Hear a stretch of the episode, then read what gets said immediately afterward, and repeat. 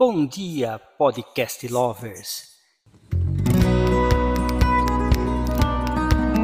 Estamos iniciando mais um podcast da Valete Books e hoje é sobre o caderno de reflexões.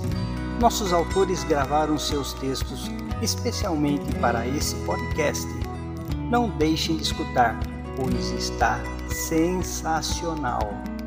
Acomode os fones de ouvidos, regule o volume e ouça-nos enquanto cozinha, trabalha, no ônibus, metrô ou mesmo na caminhada diária. Vamos começar?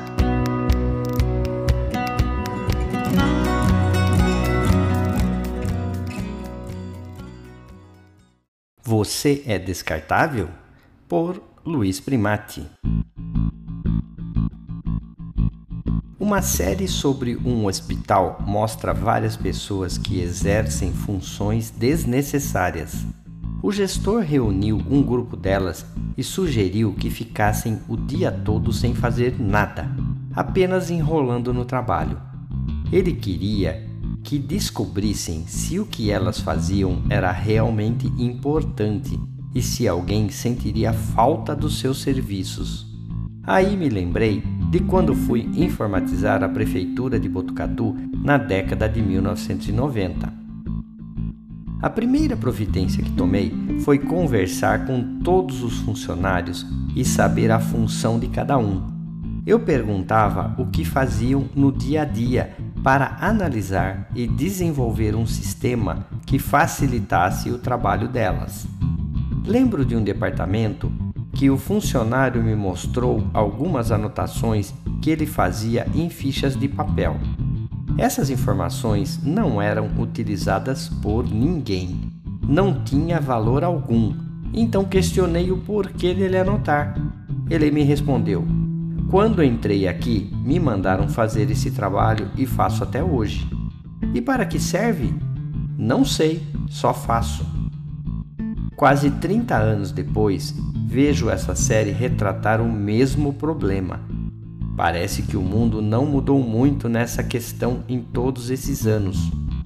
Quantas funções ainda são executadas diariamente nas empresas e que não servem para nada? Você já se perguntou o porquê de fazer o que faz em seu emprego? Você é realmente necessário na empresa em que trabalha? Conhece alguém que poderia ser descartado? Questione.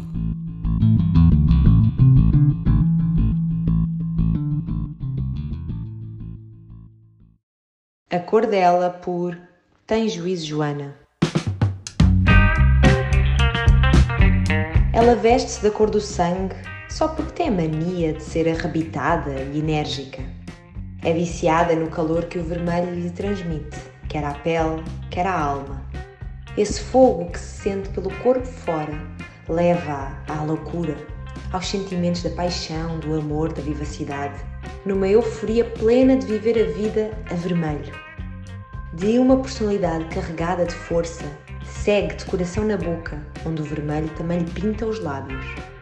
E no avermelhado ela perde-se, navegando pelas emoções de alta intensidade, as únicas que sabem preencher todo o seu volume.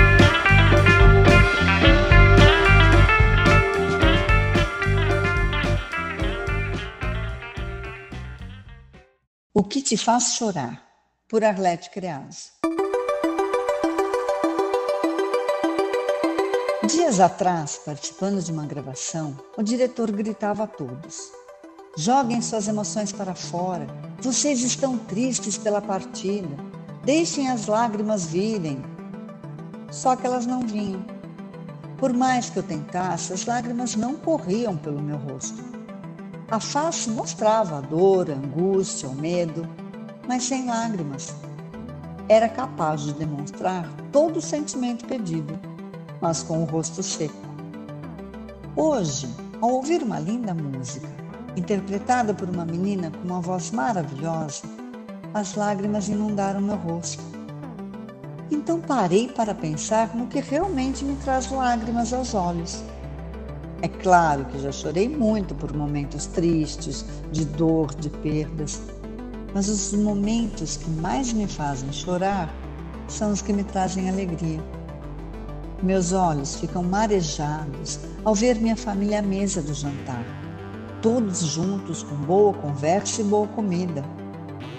Me emociono com reuniões de família e amigos, pequenos momentos que se tornam grandes pela importância que têm. Lágrimas me vêm aos olhos quando minha netinha, aos cinco anos, me diz: Deus te abençoe, ao ir para a cama. Sou daquelas que chora ao ver uma cena pela primeira vez e chorarei quantas mais assistir. Posso me debulhar em lágrimas com um simples bilhetinho de alguém que mal sabe escrever.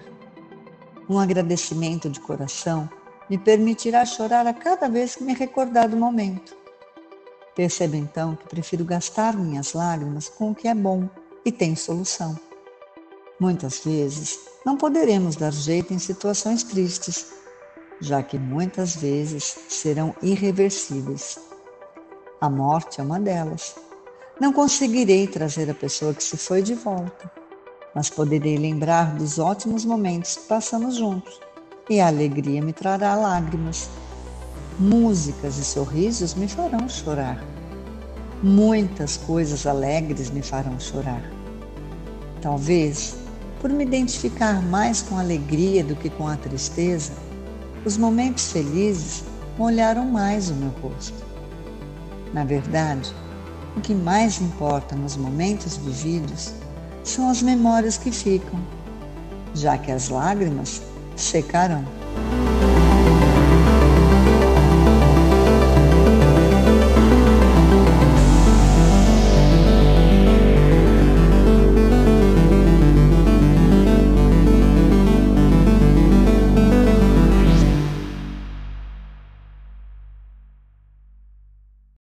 Reflexão sobre morte, por Betânia Pereira. Morrer, finitude do ser, ciclos, sinônimo de dor, rompimento, sensação desagradável, sofrimento.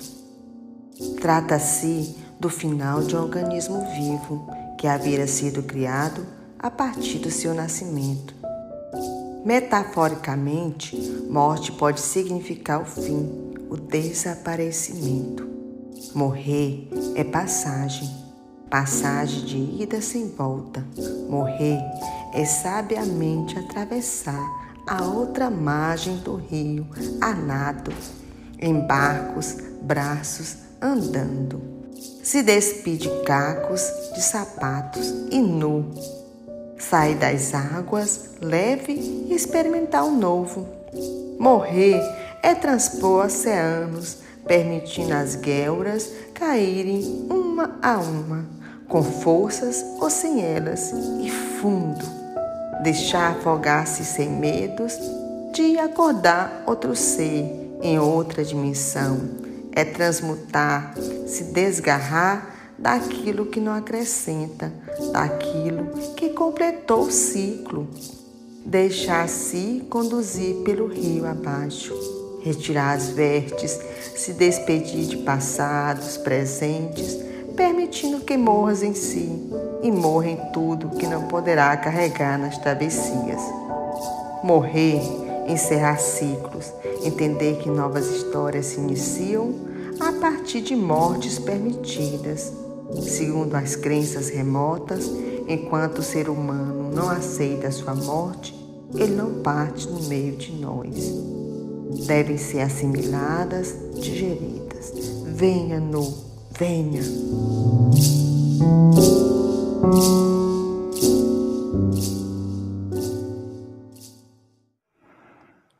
Homeschooling por José Juca no passado longínquo, na República de Platão, já se fazia discussão acerca da educação por especialistas e não em casa. E há quantas anda a nossa educação? Duas questões primordiais a se debater no momento, principalmente em época onde escolhemos nossos representantes ditadores de lei sem benefício próprio. Chegou ao Senado em meados do mês de maio o projeto que que atualiza a educação domiciliar.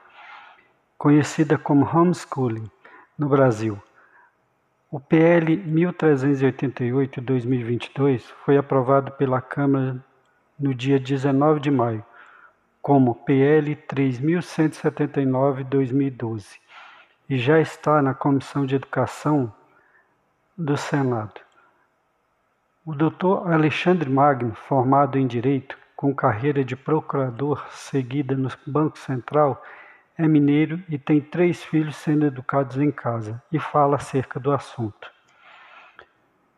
A educação como um todo inclui, além da transmissão de conhecimentos, disciplina, transmissão de valores, crenças, costumes, ensino religioso e um modo de vida.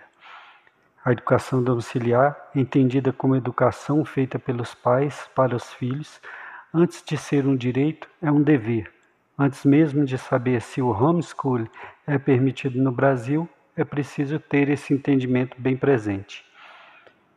Estando a criança ou não matriculada em uma escola regular, pública ou privada, os pais precisam entender que a direção da educação de seus filhos é de responsabilidade deles. Redação Brasil Paralelo, 2 de setembro de 2021. Estando aí a visão do pai, falemos, em meio a críticas e elogios, acerca de possíveis prejuízos de um homeschooling. Em sendo crianças e adolescentes sujeitos de direito e não objetos de propriedade dos pais, o Unicef alerta para questões tais como: a casa não é um espaço preparado para educação. Não há profissionais habilitados com didática, supervisão e proposta pedagógica discutida com especialistas para o futuro da criança e adolescentes. Esses serão privados de estarem outras, com outras pessoas, socializarem, conviver com as diferenças e aprender a lidar com elas. Famílias privadas de, junto à escola, conviver em comunidade e contribuir para sua melhoria, seja com ações ou discussões. Enfim, muito mais será o prejuízo para a sociedade como um todo. O IMB, o World Competitiveness Center, em estudo elaborado, comparou a prosperidade e a competitividade de 64 nações numa pesquisa onde analisou como está o ambiente econômico e social do país para gerar inovação e se destacar no cenário global. O resultado foi desastroso. No geral, o Brasil caiu uma posição em relação a 2019, após quatro anos seguidos de avanço. De acordo com a entidade, isso aconteceu por conta da entrada de um país a mais na lista deste ano, a africana Botsuana, em 61. No eixo que avalia a educação, o Brasil teve a pior avaliação entre as nações analisadas, alcançou a 64ª posição. Entre outros fatores, o resultado nesse quesito se explica pelo mau desempenho do país no que diz respeito aos gastos públicos totais em educação. Segundo a pesquisa, quando avaliado em termos de per capita, o mundo investe em média 6.873 dólares, cerca de 34 mil e meio de reais por estudante anualmente, enquanto o Brasil aplica apenas 2.110 dólares, cerca de 10.600 é, mil reais aproximadamente. CNN Brasil, 17 de 6 de 2021. Há que se ter cuidado quando a questão da, do, quanto à educação, a questão da educação no, neste país. Um país que corta cada vez mais verbas da educação e ciência, onde não se preocupa com a qualidade da educação, nem mesmo o básico. Quando cada dia a mais avançamos na tecnologia, há avanços tecnológicos, os alunos vão às escolas se alimentarem como razão primeira os professores ainda usam quadro negro, giz e livros didáticos desatualizados quando os têm. E nenhum país se desenvolve sem educação de qualidade, que priorize saúde mental, física, emocional, socialização e humanização de alunos e professores. E isso, para um país preocupado em prosperar, não se faz com falácias e promessas, mas com investimentos e ações planejadas. Lembrando que o investimento nos últimos anos caiu ainda mais. Panela de Pressão, por Miguel Rabelo.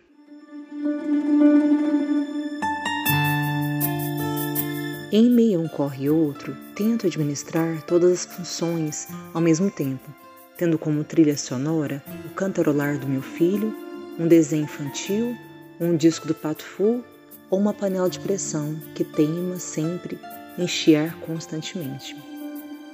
Mais tarde, reluto em pegar no sono. Às vezes meu sono é leve, acordando com qualquer barulho.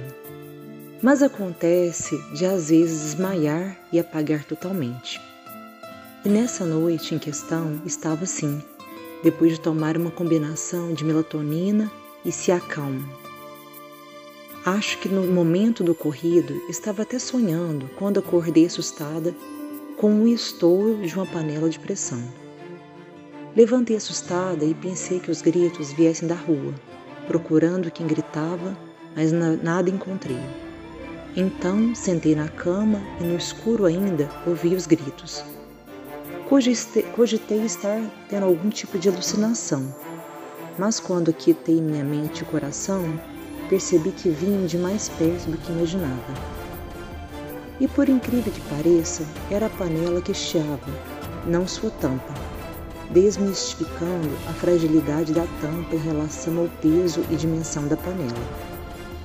Entendendo ali que não dá para realmente meter a colher na panela de pressão alheia. Cada um tem suas peculiaridades que nem sempre estão ao alcance de serem compreendidas ou estampadas de qualquer forma. Então tentei voltar a dormir, mas quem chiava agora, me impedindo de pegar no sono, eram os ecos da minha panela de pressão que ressoavam na minha mente, com o ar comprimido dos milhares de problemas que estão ali sufocados. E mesmo com aquela panela já destampada, ela continua a chiar perenemente. Daí lembrei de uma reflexão sobre problemas que diz que teremos naturalmente a mesma quantidade de problemas, independente se resolvemos alguns. Outros irão sempre aparecer. E fazendo uma avaliação da minha existência até então, acredito ser pertinente essa suposição. Entretanto, talvez o segredo da sabedoria em lidar com esse chiar das panelas de pressões existentes em nossas vidas seja a quantidade de água versus o tempo pelo qual ela cozinha. Pois a pressão e chiar dela existirão sempre. Porém, o estouro que talvez possa ser evitado quando percebemos a mudança no timbre desse som e tiramos a panela do fogo para diminuir a pressão e assim entender o que mudou no cozido de outrora. Se apenas nos acostumamos e nos acomodamos com a mudança do chiar, naturalmente, em algum momento, essa panela vai estourar.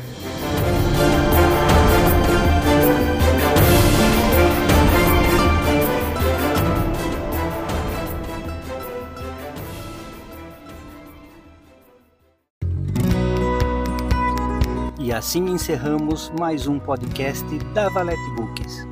Fiquem atentos que a qualquer momento um novo episódio poderá surgir.